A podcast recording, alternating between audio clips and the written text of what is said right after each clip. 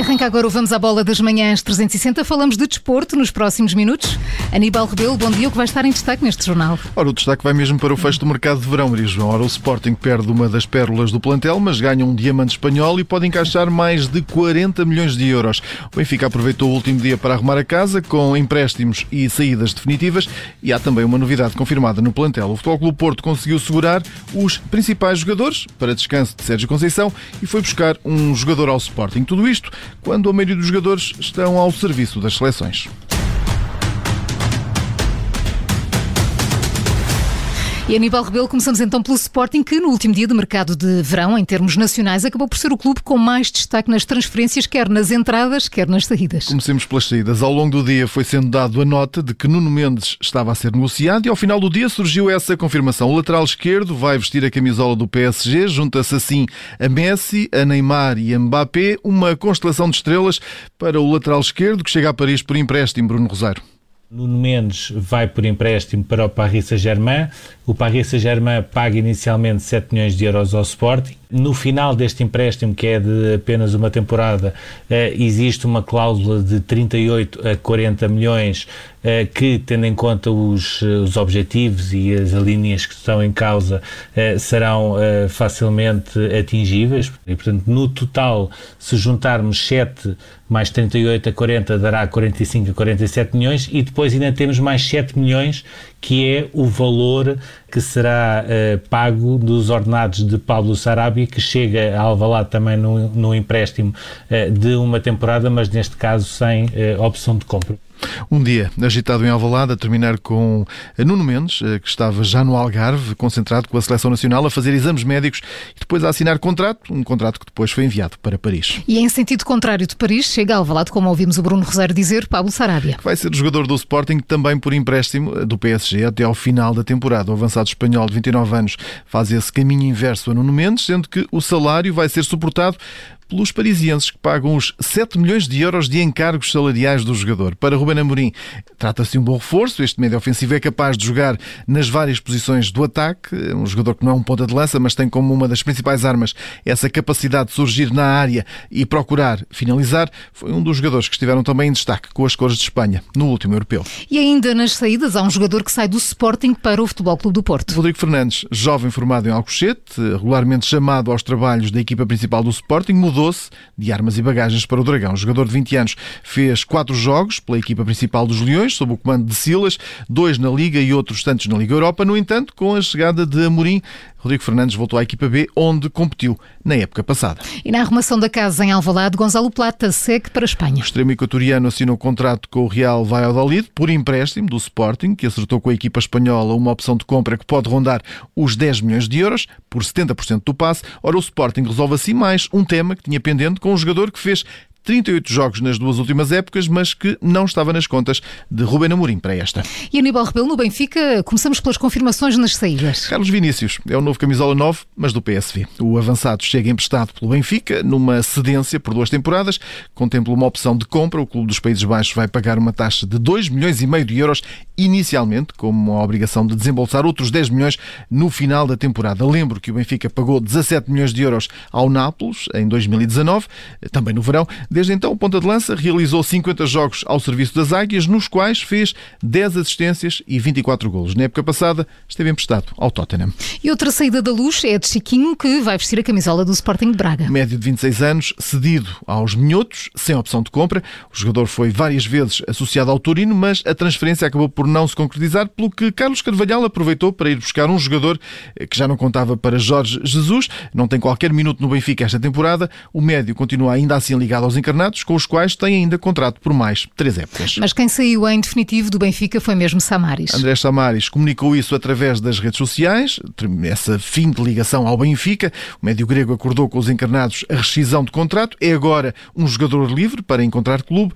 Esteve sete anos ligado ao Clube da Luz, marcou seis golos em 196 encontros de águia ao peito, onde chegou a conquistar oito troféus. Mas Aníbal, não foram só saídas no Benfica neste último dia de mercado. Jesus conta com um novo reforço. É Valentino Lázaro, o novo ala direito, já posou ao lado de Rui Costa e já conheceu também o Estádio da Luz, eh, tal como foi possível verificar aqui nas redes sociais eh, do clube. O jogador de 25 anos chega por empréstimo do Inter, com opção de compra. Os valores deverão rondar os 7 milhões e meio de euros. Valentino Lázaro também já deixou uma mensagem nas redes sociais após ser oficializado no Benfica, onde assumiu ser uma honra fazer parte do clube e diz estar ansioso pelo primeiro jogo no Estádio da Luz. E no Futebol Clube do Porto, Sérgio Conceição ganhou um reforço que já estava na equipa. Corona chegou ao longo do dia de ontem a ser dado como reforço do Sevilha, num alegado acordo de 12 milhões de euros, mas os espanhóis não conseguiram fechar o acordo com o Tevente. O clube tem 30% do passe do mexicano do Futebol Clube do Porto. Ora, o Milan também entrou em cena, tentou contratar o camisola 17 dos Dragões. O negócio não avançou e desta forma Tecatito vai manter-se mesmo na cidade invicta, onde vai cumprir contrato até junho do próximo ano.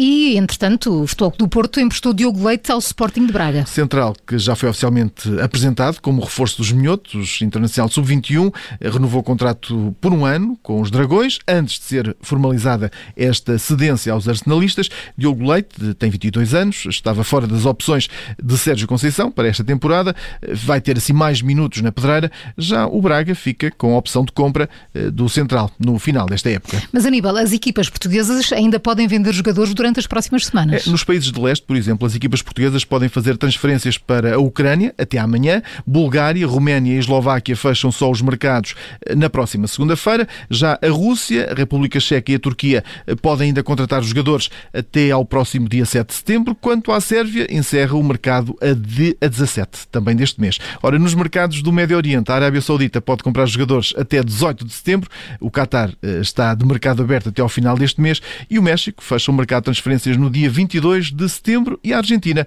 no dia 26. Mas nós olhamos agora para o mercado internacional com destaque para a Espanha. Antoine Griezmann regressa a Madrid, ao Atlético, por empréstimo do Barcelona. De acordo com o comunicado do clube Blaugrana, a cedência é por uma época, com outra de opção, mas o Atlético fica obrigado a contratar o jogador depois deste empréstimo. O campeão espanhol assume ainda o ordenado de Griezmann na íntegra. Griezmann tinha trocado Madrid por Barcelona há duas épocas, onde fez 102 jogos, marcou 35 golos.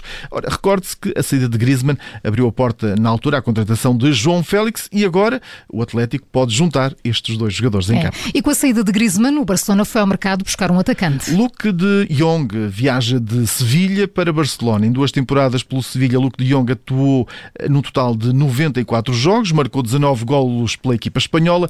Este atacante que também já vestiu a camisola do PSV e do Twente. E Aníbal, o negócio milionário que se adivinhava para o último dia do mercado entre PSG e Real Madrid acabou por não acontecer. Os espanhóis bem tentaram, fizeram esse último esforço por Mbappé, a oferta chegou mesmo aos 200 milhões de euros, mas de Paris não chegou qualquer resposta. Agora, e como o avançado termina contrato no final da época, Florentino Pérez deve voltar à carga em janeiro para tentar segurar Mbappé para a próxima temporada e aí a custo zero, eh, depois de já ter comprado Camavinga ao Rennes no último dia de mercado por 31 milhões mais cláusulas por objetivos, que podem levar o negócio aos 45 milhões. Recorde-se que Mbappé recusou também uma proposta de renovação com o PSG até 2024.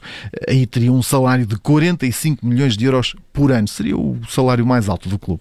E hoje a Seleção Nacional de Futebol joga com a República da Irlanda, jogo a contar para a qualificação do Grupo A do Mundial de Futebol. E na divisão ao encontro, o selecionador Fernando Santos deixa esse alerta. Portugal terá de apresentar-se ao melhor nível, frente a uma equipa competente, que vai pressionar muito e para isso deixa já a tática para a Seleção Nacional. Jogo forte perante a República da Irlanda, que é uma equipa hum, com maioria diria quase todos, não sei se há alguma exceção, jogadores que jogam no campeonato inglês ou fora, pelo menos, da Irlanda. Portanto, não é propriamente eh, uma equipa com jogadores desconhecidos. Eh, se estivéssemos atentos ao fim de semana e aos jogos da Inglaterra, veríamos que a maior parte dos jogadores jogaram. Portanto, são jogadores, na realidade, com competência. Esta equipa da Irlanda não é uma equipa que, que jogue claramente só em ação defensiva. Sabemos isso, sabemos as suas características, também conhecemos o padrão típico da, e tipo da, destas equipas britânicas. Uh, que normalmente os jogadores, uh, o jogo nunca termina, estão sempre em campo, muito ativos, muito vivos, dão sempre tudo, tentam chegar primeiro, tentam chegar rápido, podem sempre criar algum problema. Agora a nós compete-nos uh, desmanchar essa, essas questões da equipa da Irlanda, para isso termos controle do jogo, o controle do jogo faz estando bem organizados em todos os momentos do jogo, ter posse, Portanto, temos que fazer variações e variações rápidas. A bola tem que circular com alguma velocidade para desmanchar esta equipa, esta equipa da, da Irlanda. Se fizermos isso bem, uh, com mais ou menor dificuldade, obviamente que eu acredito, tenho, acredito que Portugal vai ganhar. O jogo entre Portugal e a República da Irlanda está marcado logo mais para as 7h45 no estádio do Algarve. Será dirigido pelo esloveno Matej enquanto o italiano Paolo Valeri estará no vídeo árbitro. O jornalista Aníbal Rebelo, vamos à bola das manhãs 360. Amanhã há mais para ouvir aqui na sua rádio às 7h30 ou a qualquer hora em podcast. Até amanhã, Aníbal. Até amanhã.